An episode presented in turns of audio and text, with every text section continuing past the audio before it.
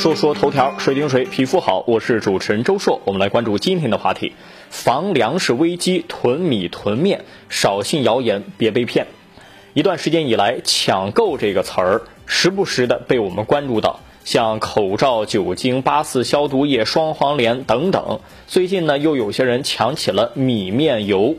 因为最近啊，网上有一则市民连夜抢购米面油的视频，引发了舆论关注。事发地是甘肃临夏，很多市民连夜集中到售卖点去购买。有些店铺米面油很快售罄了，有人推着平板车一次买了十几袋。值得注意的是，囤米囤面的现象并不是临夏一个地方仅有的。从社交平台上很多网友反映的情况来看。不少地方受到疫情可能引发全球粮食危机这么一个传闻的影响，也存在着抢购米面油的情况。在有些微信群里头，还有人在号召群友们空下来去超市买点米，囤三个月的量等等。粮食危机这种说法真的是会触动公众的神经啊，非常精准地把握了群众对于生存的恐慌。特别是我们上一次经历过饥饿年代的人群还没有离去，这就更增加了恐慌情绪和真实感。从视频来看，临夏当地的场面一度非常混乱，给人带来了不小的视觉冲击。而不少网友呢，一方面哀叹自己当年囤积的盐还没有吃完，一方面又害怕这个谣言成真，该去囤货抢购还是去。当然，我们可以说，这种集体无意识的抢购是一部分人要交的智商税，不去相信科学而相信谣言的后果。但是啊，我宁愿为这部分抢购的群众站一站队，哪怕信息能够更加的匹配，获取信息的渠道能够更加的对等，大家也不会那么恐慌。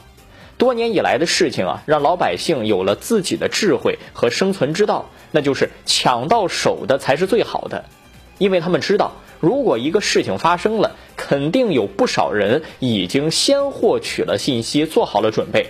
根据二八定律，我只要做紧接着的那百分之二十一就够了，前面的人我争不过。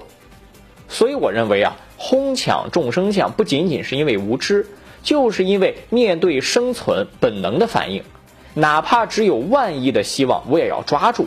这其实源于物资匹配不均衡和匮乏年代留存在记忆深处的恐惧。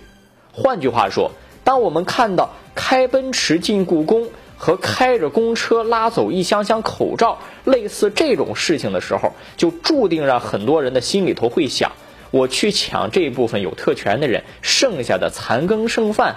赢了别人，那我也能活下来呀。从行动成本上来说呢，我作为一个普通群众，去核实是不是要爆发粮食危机更容易，还是拿着小推车去抢购物资更加容易呢？这不是显而易见吗？所以说，这个时候责备抢购物资的群众扰乱社会市场秩序，不如说让那些相关部门去学习学习，如何在互联网时代发生舆情的时候。快速应对和消除公众疑虑的方法，还是应该啊转变思维。你不是管理者，你是服务者。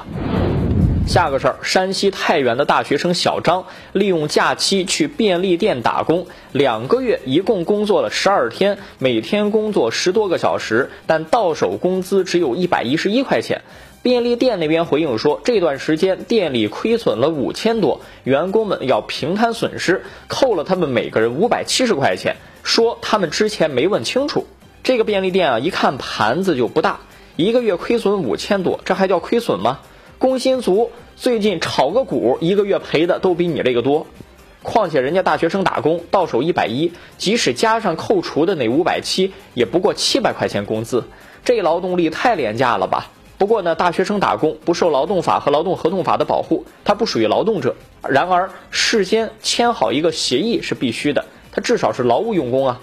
这也是提了一个醒啊。现在的高校啊、大学给学生上上法制课是应该的，法治社会，大学开设法律课程是应有之义。